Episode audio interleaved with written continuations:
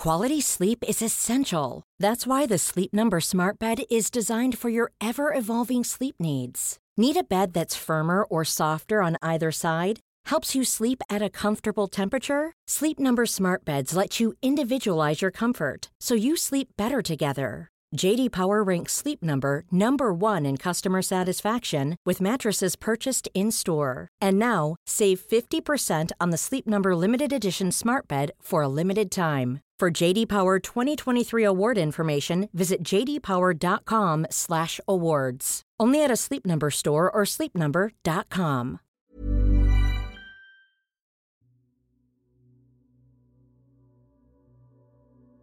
Nous sommes en avril 2001 dans la ville de Scottsdale en Arizona. Il y a une dispute qui éclate dans la maison des Fisher, une belle maison propre, familiale, euh, trois chambres à coucher, où y habite euh, un couple et leurs deux enfants. Il est environ 22 heures quand les voisins entendent le couple se disputer. Donc, il n'y a rien d'alarmant. On parle de cris, on parle de mots qui sont prononcés un peu plus fort, mais rien pour appeler la police. Bien sûr, quand il y a une dispute qui éclate dans une maison, dans un voisinage, dans un quartier résidentiel, évidemment que les voisins vont chercher à entendre ce qui est dit. Moi, la première. Et surtout que la famille Fisher était une famille qui était bien aimée, respectée. Toutefois, il y a personne du voisinage qui se doutait que ces quelques cris, cette petite dispute, cette chicane allait mener à l'un des plus gros drames mystérieux en Arizona, qui est encore irrésolu à ce jour, 23 ans plus tard. Pour connaître la suite de l'histoire, restez là. Okay, we do have police and fire on the way. Were there people inside the house? Yes, there are. They're probably dead. Allô Internet! Aujourd'hui, je vous arrive avec une nouvelle vidéo qui va un peu dans le style de euh, Brad Bishop, dont j'ai parlé il n'y a pas si longtemps, et Xavier Dupont de Ligonnès. En fait, c'est le, le même type de scénario qui se qui s'est produit aux États-Unis en 2001. Je filme présentement euh, pour une dernière fois dans mon appartement à Montréal, euh, devant ma bibliothèque. Mais ce que vous voyez pas, c'est que c'est le bordel tout autour. J'ai juste gardé ces livres-là parce que je déménage dans 3 quatre jours. Euh, je vais déménager dans un, une maison en campagne euh, assez loin de Montréal. Fait que c'est pas si important, mais ça se peut que j'ai pas mon, studio pour filmer pendant quelques semaines. Donc on va trouver un moyen pour rendre ça beau.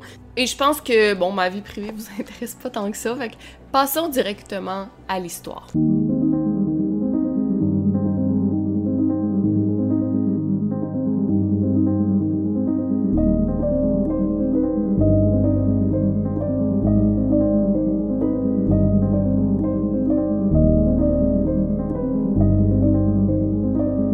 Vous écoutez le podcast Over and Out.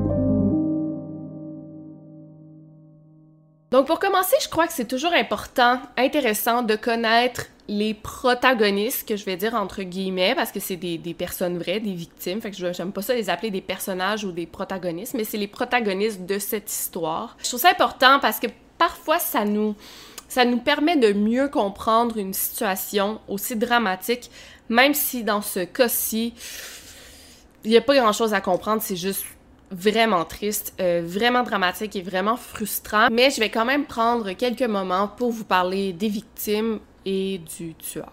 Donc commençons par parler de Robert William Fisher qui avait 40 ans au moment des faits. Il est né le 13 avril 1961 à Brooklyn, New York. À l'âge de 15 ans, les parents de Robert se sont divorcés, donc il est allé vivre en Arizona chez son père accompagné de ses deux sœurs. J'embarque tout de suite là-dedans, c'est que cet événement, là, le divorce de ses parents, a vraiment chamboulé sa vie. Ça a vraiment pas été facile pour euh, quiconque d'impliquer dans cette histoire-là. C'est sûr que des divorces de parents, c'est toujours difficile pour tout le monde. Bon, il y a des situations plus faciles que d'autres, évidemment, mais c'est jamais une, une situation qu'on souhaite qui arrive. Mais pour Robert, c'est vraiment comme si ça l'avait complètement traumatisé. Ça l'a vraiment rendu amer, puis même rendu à l'âge adulte, dans la trentaine, quarantaine, il continuait à parler du divorce de ses parents à ses collègues. Et il a même dit là, euh, que sa vie aurait probablement été différente si sa mère les avait pas abandonnés.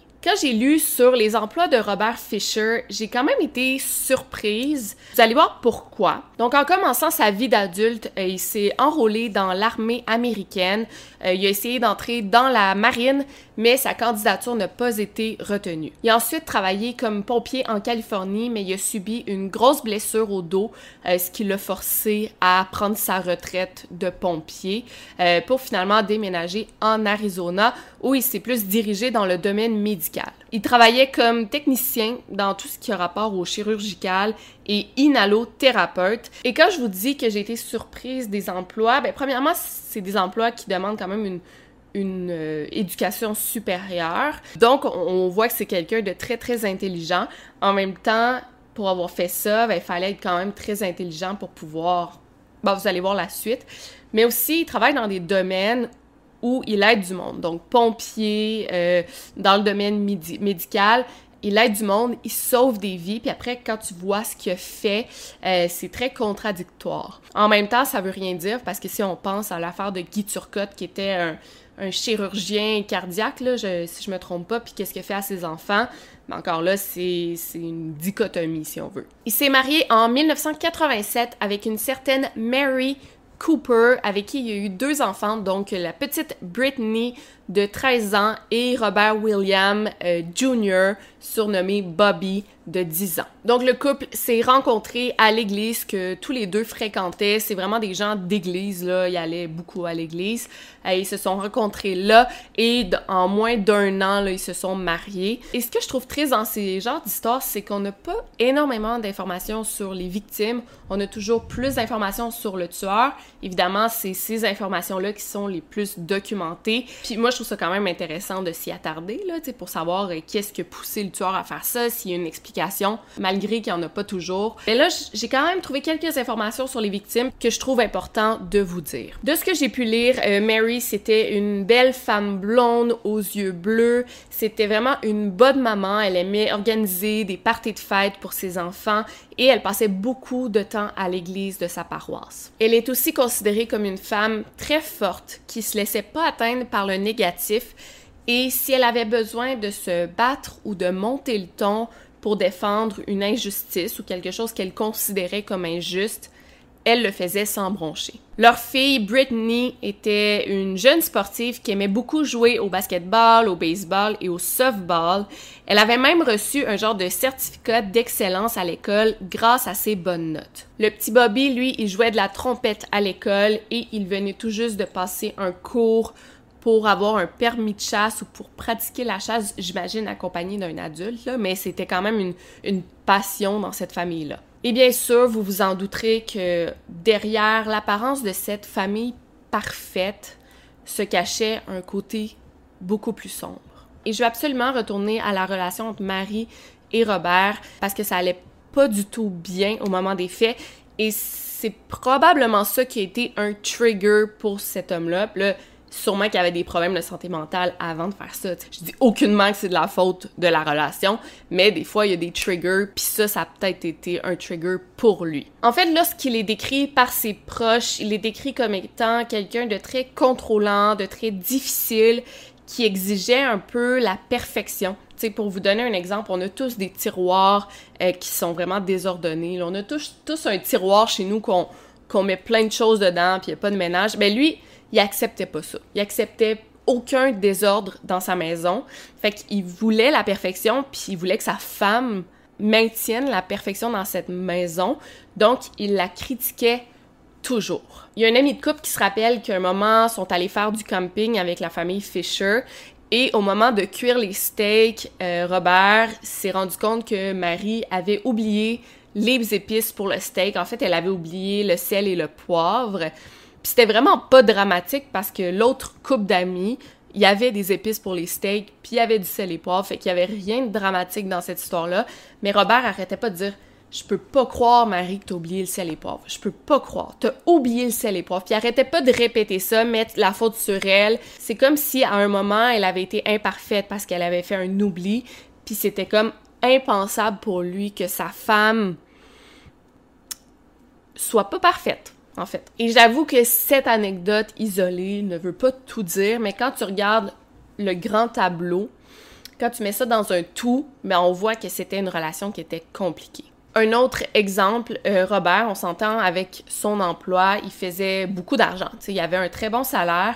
Et Marie, ben, elle s'occupait principalement des enfants, mais elle avait quand même un emploi à temps partiel de euh, secrétaire médicale, si je me trompe pas, mais elle travaillait pas beaucoup d'heures. Et avec cet argent-là, c'est elle qui devait payer les choses pour les enfants. Donc, Robert s'occupait de l'hypothèque, des voitures et tout, mais elle, elle s'occupait des extras pour les enfants. Mais c'était quand même beaucoup, beaucoup d'argent pour elle, puis tout ce qui touchait aux extras, il ne l'aidait pas. Par exemple, Marie, elle euh, voulait avoir un ordinateur et une machine à coudre, donc elle a économisé son argent pendant plusieurs, plusieurs mois pour s'acheter son ordinateur et sa machine à coudre, alors que Robert aurait très bien pu lui offrir en une paye, là, euh, ça aurait été vraiment facile pour lui. Mais non, euh, il gâtait jamais sa femme en fait. Donc les deux gros sujets de discorde dans le couple, c'était définitivement l'argent et le sexe parce que Robert avait beaucoup beaucoup de libido. Donc il exigeait de sa femme euh, qu'ils aient des rapports sexuels à chaque jour. Et elle bon était fatiguée elle travaillait elle s'occupait des enfants. Évidemment ça lui tentait pas à chaque jour mais elle se forçait un peu pour Robert. Et ça ça l'irritait. Elle avait même dit à ses amis c'est comme si on le faisait juste pour lui faire plaisir, puis c'est comme s'il m'obligeait à le faire parce qu'il était capable de m'obliger. Plusieurs des proches du couple disaient que Marie était définitivement soumise dans le couple. Elle devait dire oui à tout. Donc clairement, c'est une relation très toxique et abusive. Et un petit dernier exemple, une fois Robert, euh, il s'est fait répondre quelque chose par Marie, puis a jugé que la réponse était pas correcte qu'elle n'aurait pas dû lui répondre de cette manière-là. Donc, il a juste allumé, la hausse là, dehors, là, puis a aspergé sa femme d'eau glacée. En 1998, donc trois ans avant les meurtres, euh, Robert a eu une infidélité, donc il est allé dans un salon de massage érotique et bon, vous connaissez la suite. Marie, elle l'a su, donc elle a jeté Robert en dehors de sa maison. Elle a dit c'est fini pour moi. Donc Robert a vécu quelques semaines à l'extérieur. Il a fini par écrire une longue lettre d'amour et d'excuses à sa femme, puis il a même menacé de s'enlever la vie si elle le reprenait pas. La grosse manipulation. Donc Marie, malheureusement, a fini par reprendre Robert à la maison. Et quand il est revenu, effectivement, il avait changé. Euh, il était euh, un meilleur mari, il était plus doux avec elle. Mais vous vous en douterez que ça n'a pas duré longtemps. Au début de l'année 2001, donc on se rappelle que les meurtres ont eu lieu en avril 2001, donc au début de l'année, probablement janvier, février, Robert s'est confié à un collègue qu'il avait probablement attrapé un ITS, donc une infection euh, transmise sexuellement, parce qu'encore une fois, au mois de décembre 2000, il était allé dans un salon de massage érotique et il croyait que euh, la travailleuse du sexe lui avait transmis cette infection-là et là, il est devenu vraiment paranoïaque. Il avait peur que quelqu'un ait accès à son dossier médical, puis il avait peur que Marie apprenne l'infidélité de Robert parce qu'il savait que s'il se faisait attraper une deuxième fois, il y avait des bonnes chances que Marie veuille le divorcer. Il avait même dit à son collègue que Marie et ses enfants, c'était toute sa vie, puis il avait vraiment, vraiment peur de les perdre. Il y avait aussi une autre rumeur que apparemment que Robert avait eu une genre d'aventure avec une collègue à l'hôpital, mais ça n'a jamais été prouvé. Et il y avait vraiment le même genre de dynamique entre lui et sa femme que ses parents, en fait, et je crois qu'il voulait vraiment pas reproduire le divorce de ses parents parce que ça avait tellement été un gros traumatisme pour lui que pour lui, se divorcer, c'était avouer un échec.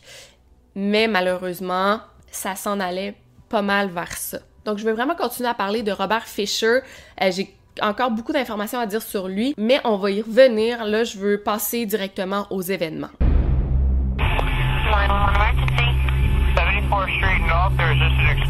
Le 10 avril 2001, à 8h45 du matin, la centrale 911 de Scottsdale a reçu beaucoup d'appels qui disaient tous la même chose. An explosion and fire burns down a Scottsdale home in minutes. Totally, totally It was a big boom.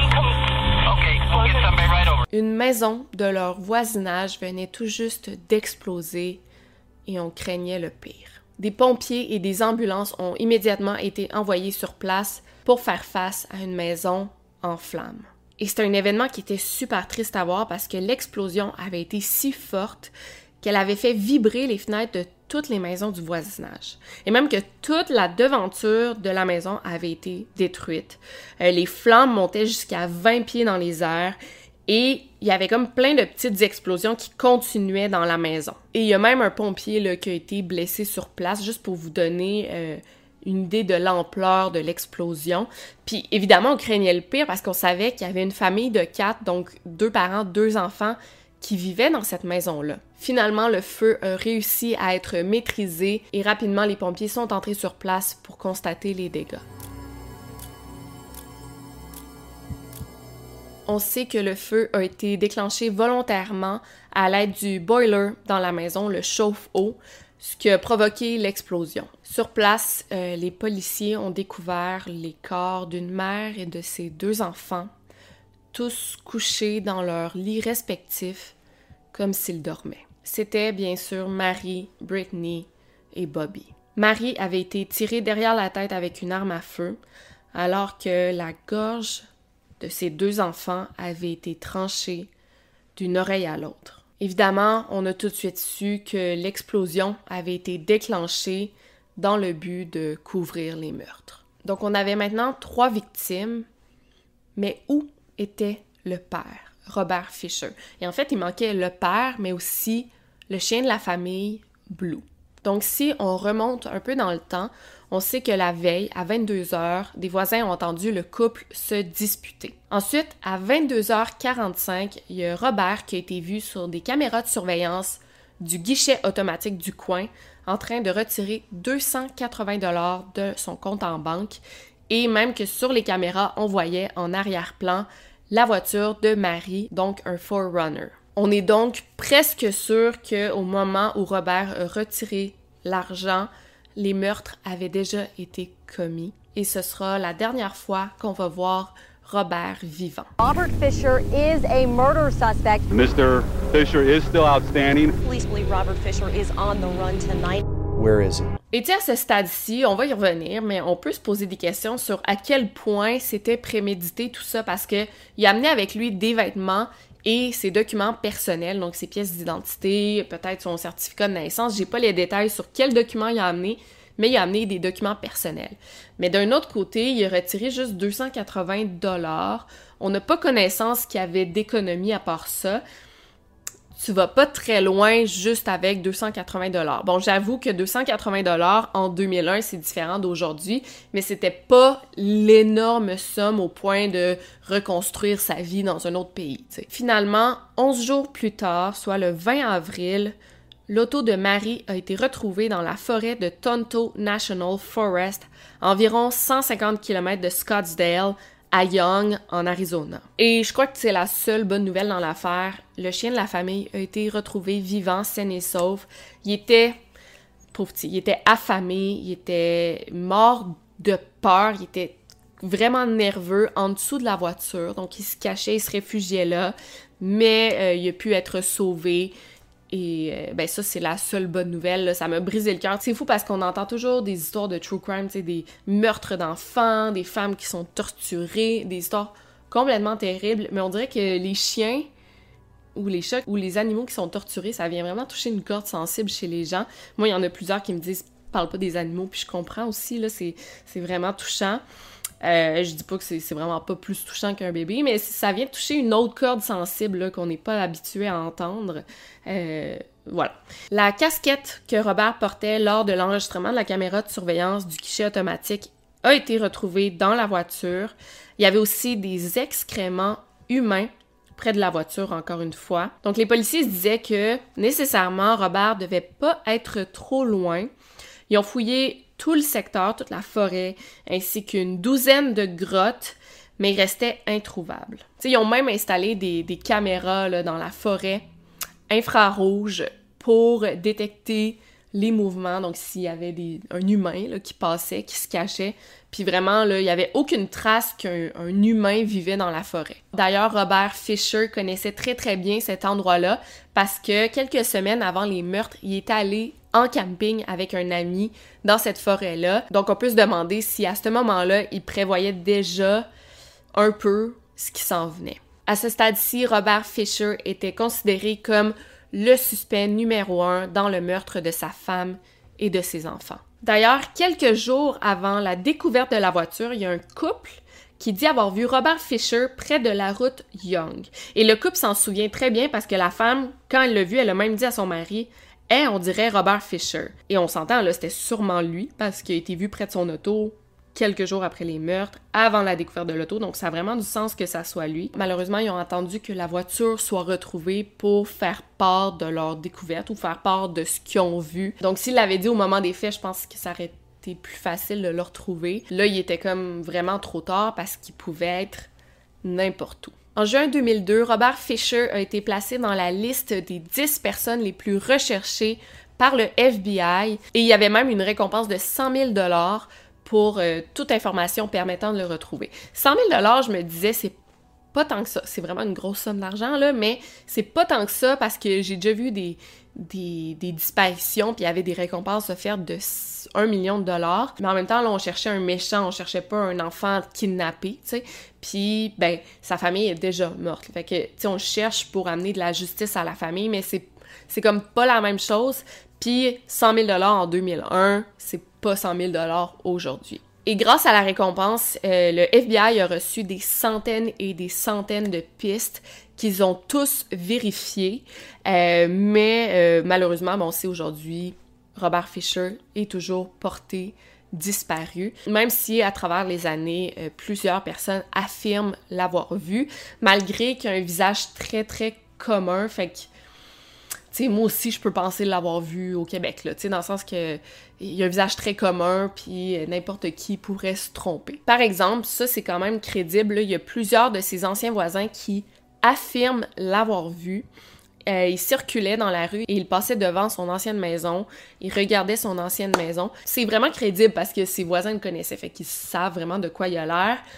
Puis, ça serait vraiment risqué qu'il retourne sur les lieux du crime.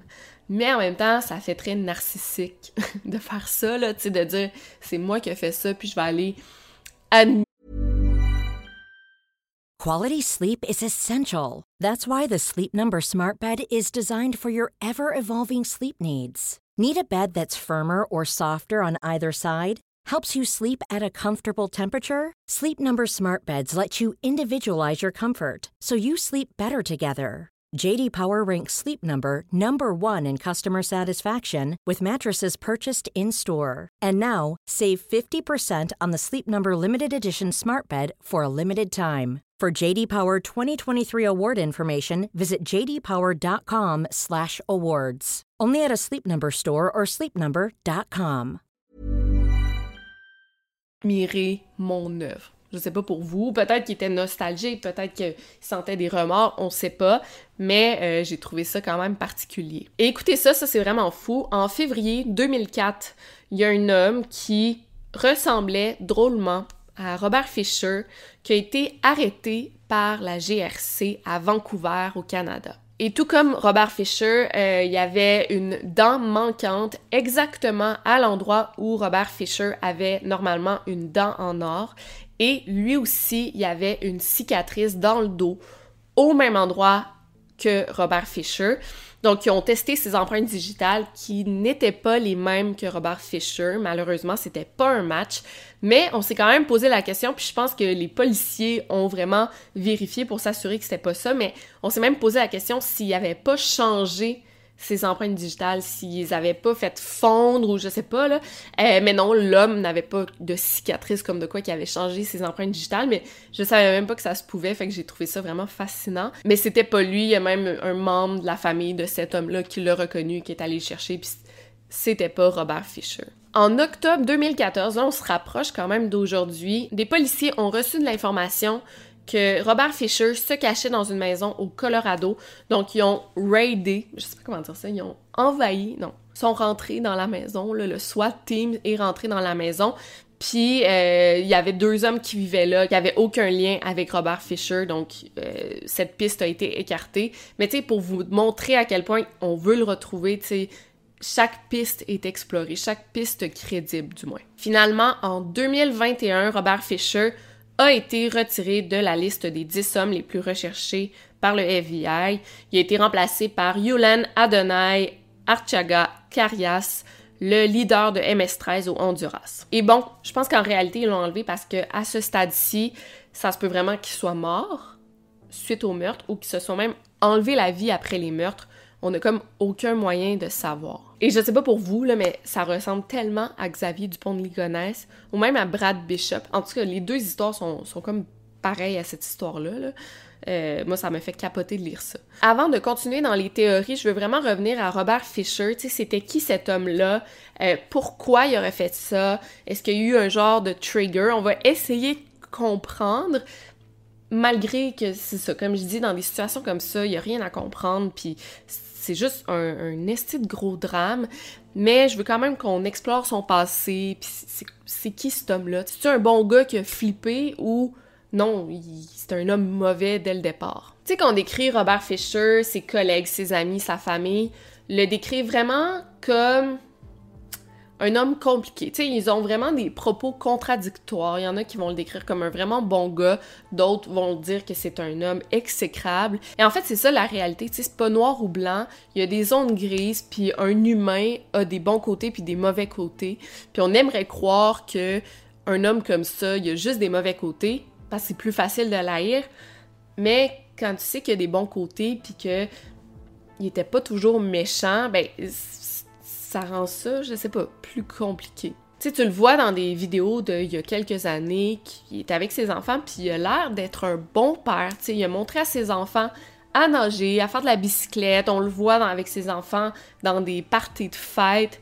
Puis quand on le voit parler à ses enfants, il, il leur parle avec une voix douce, aimante. C'est comme un père qui aime ses enfants. Et en regardant ces vidéos-là, jamais tu croirais que cet homme-là ferait ce qu'il fait. Tu sais, même que des gens très proches de la famille le disent, c'est un homme qui était vraiment généreux de son temps, il aimait rendre service, ses patients à l'hôpital l'adoraient, il avait comme beaucoup de compassion pour eux, il était super gentil avec ses collègues, il faisait beaucoup de temps supplémentaire, fait qu'on pouvait vraiment toujours compter sur lui au travail. Donc on le voit comme un père aimant, mais d'un autre côté, il y a des proches qui ont parlé de lui comme père, puis c'est différent, tu sais, par exemple, il avait honte que son fils Bobby n'était pas attiré par la chasse et la pêche, puis tu sais, lui, je pense qu'il s'imaginait aller chasser un jour avec son fils, puis c'était pas ça qui allait se produire, probablement. Fait qu'il avait honte de ça.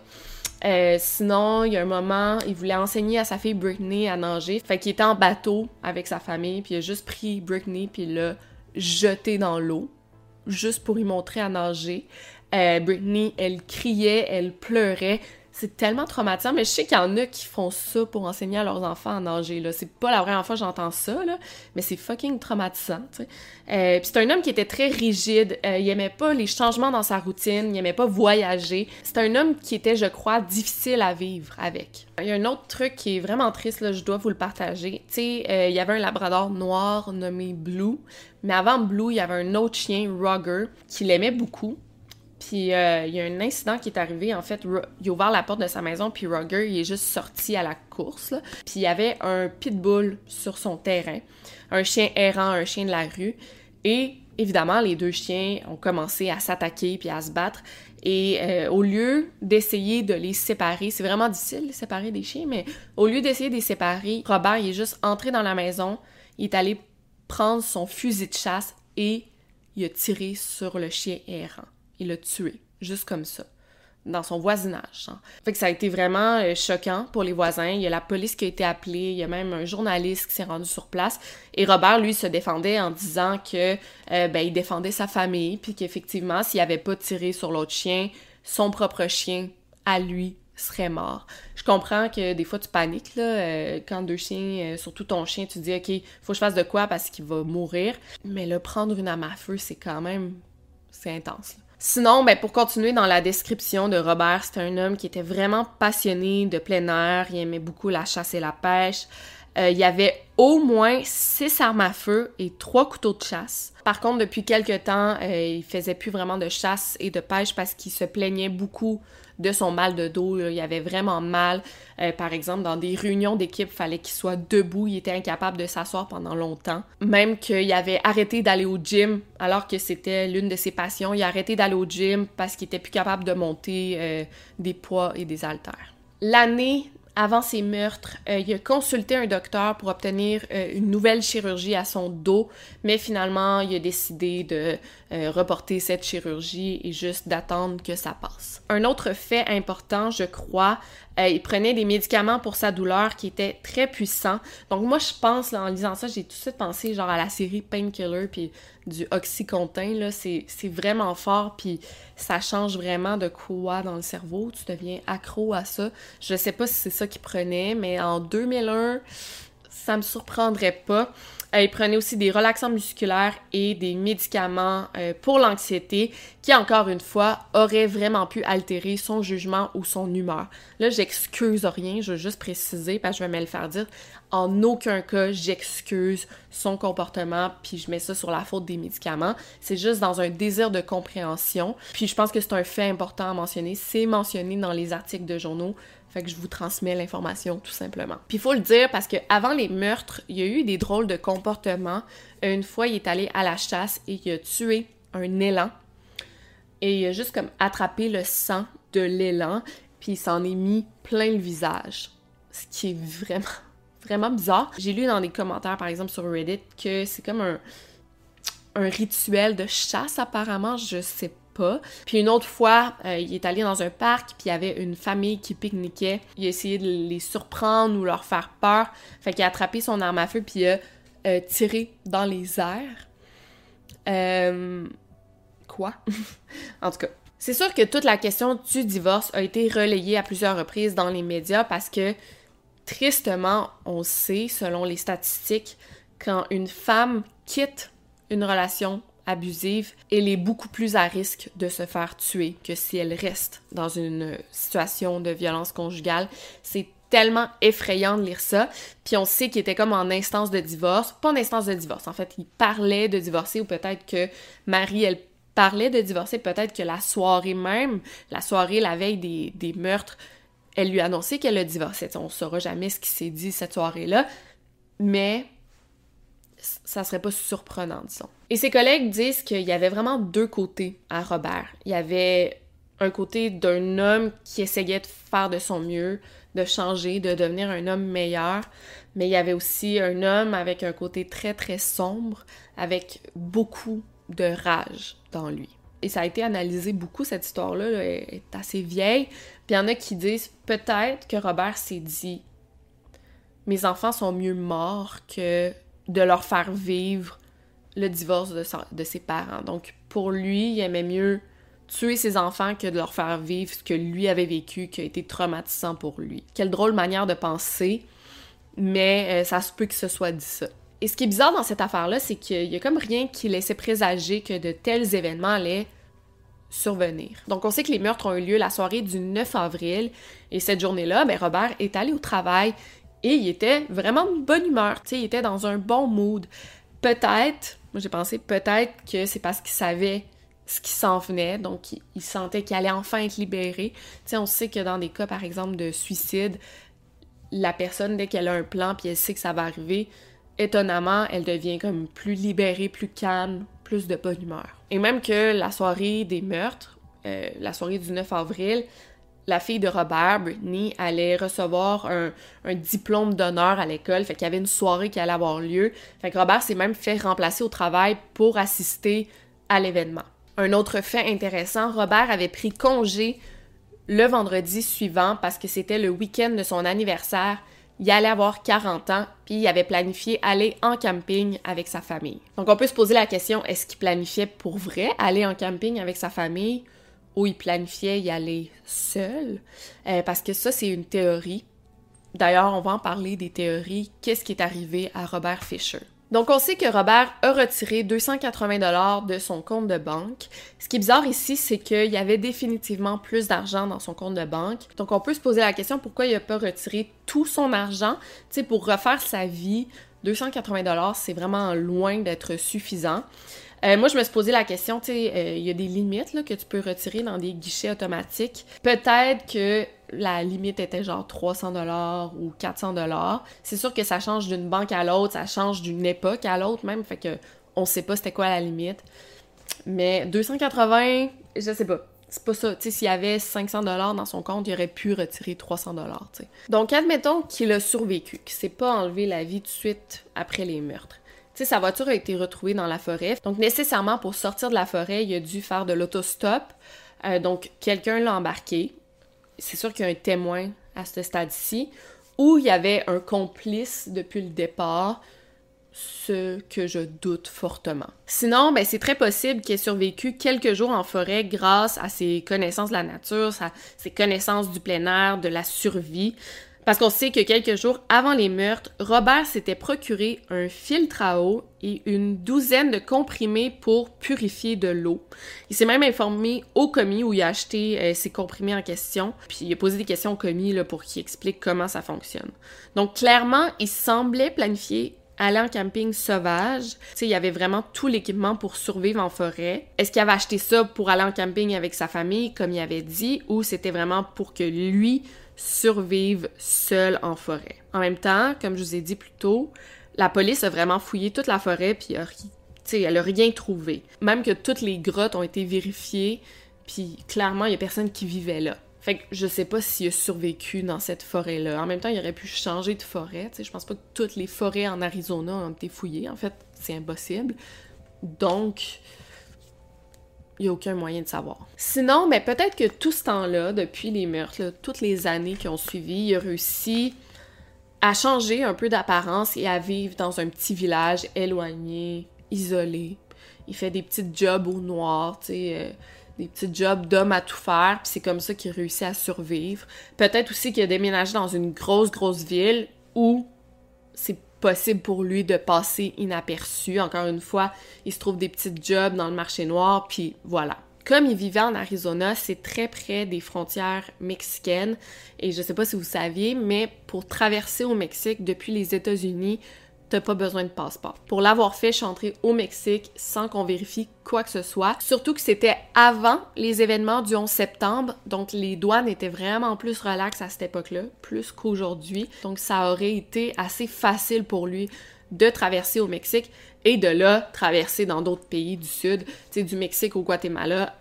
Je doute vraiment qu'il vérifie les passeports, encore moins. Puis d'ailleurs, en 2009, il aurait été aperçu par des touristes qui sont pas mal sûrs d'avoir vu euh, Robert Fisher au Guatemala, mais malheureusement, ça n'a jamais été prouvé. Sinon, ben, il y a l'autre théorie, c'est très possible qu'il se soit enlevé la vie tout de suite après les meurtres. Comme dans l'affaire de Dupont de Ligonnès, on sait pas, il est encore en vie ou peut-être qu'il s'est juste suicidé pas longtemps, quelques jours après les meurtres? Peut-être qu'il prévoyait survivre, puis il prévoyait changer d'identité, mais finalement, il a réalisé que c'était trop difficile, fait qu'il préférait s'enlever la vie. C'est possible que ça soit arrivé, mais plusieurs proches de Robert Fisher disent qu'il était ben trop narcissique pour ça.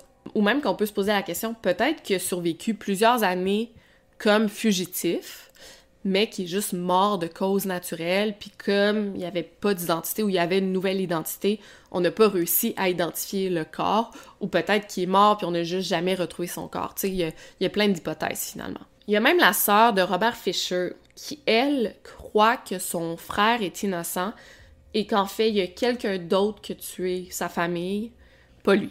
Sa sœur, Jean, elle, elle dit que son frère, c'est un gars qui était aimant, qui était attentionné envers sa famille, c'était loin d'être un monstre. Et elle, elle pense vraiment que le FBI s'est trompé parce qu'ils ont juste pas cherché d'autres suspects. En fait, elle, elle base sa théorie que son frère est innocent parce qu'ils ont jamais cherché d'autres suspects. Mais tu sais, ça prend plus de preuves que ça pour avoir une théorie, tu sais. Parce que Jane, elle raconte, elle a vu son frère le week-end avant les meurtres, donc samedi, dimanche, lundi, les meurtres sont arrivés. Puis bon, il était de bonne humeur et il réparait l'air climatisé sur son toit. Euh, il était sur le bord de finir de payer l'hypothèque de sa maison. Euh, il avait fini de payer les voitures.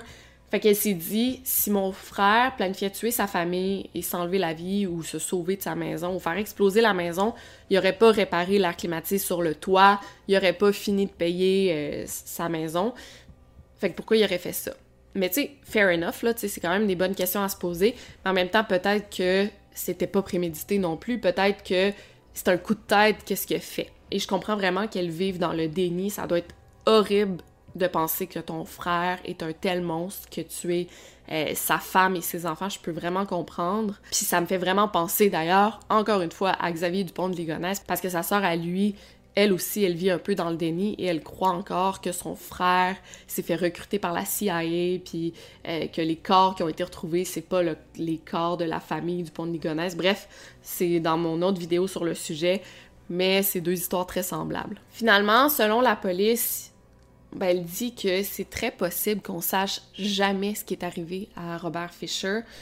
Puis en fait, l'important, c'est qu'on sache que c'est lui qui l'a fait, mais qu'on saura peut-être jamais il est rendu où, qu'est-ce qu'il a fait après ça.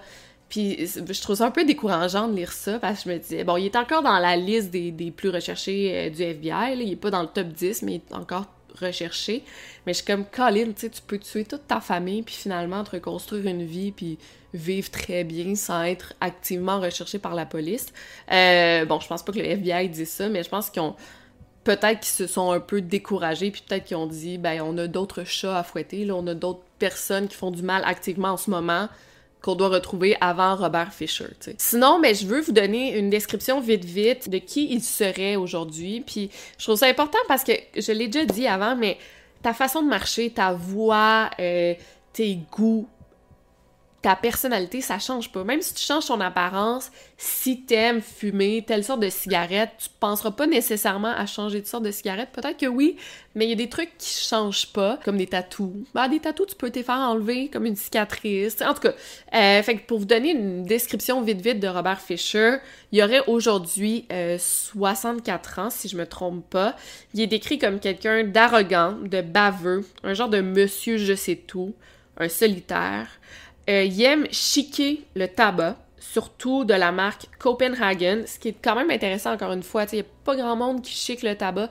Peut-être depuis 2001, il a arrêté, mais peut-être que non. Apparemment qu'il a une drôle de démarche aussi, il marche très droit, il sort un peu sa poitrine à cause de son mal de dos, donc une démarche particulière. Euh, il est considéré comme quelqu'un de très dangereux, qui possède des armes à feu, puis qui a des contacts en Floride ou au Nouveau-Mexique. Donc voilà pour cette vidéo. Euh, j'aimerais savoir qu'est-ce que vous en pensez? C'est quoi votre théorie par rapport à ça? Euh, je vais mettre les informations là, de sa fiche d'homme recherché dans la barre d'infos. ça me surprendrait que ça change de quoi, mais je vais quand même la mettre. Imagine, Robert Fisher, finalement, c'est ton grand-père, ou genre, c'est ton voisin, ou genre, c'est ton mari, tu sais, imagine. Il y a tellement trop d'histoires dans ce genre-là, puis ça me fait réaliser qu'effectivement, ça arrive plus souvent qu'on le pense. Brad Bishop, Xavier Dupont de Ligonnès, dont j'ai déjà parlé. Il y a aussi John List. Il y a Chris Watts, qui, lui est en prison. Mais il y a tellement d'histoires de même, puis ça. Tu sais, ça, ça, doit être étudié, par des, psychiatres, puis tout. Mais qu'est-ce qui mène un homme à faire ça? Parce que je pense que c'est l'un des pires crimes de l'humanité, tu sais, tuer tes propres enfants, ta femme je, je comprends pas qu'est-ce qui leur passe par la tête à ce moment-là. Puis est-ce qu'ils ont des remords? moi, je, je, peux pas croire que t'es capable de te regarder dans le miroir après puis vivre avec ça sur ta conscience.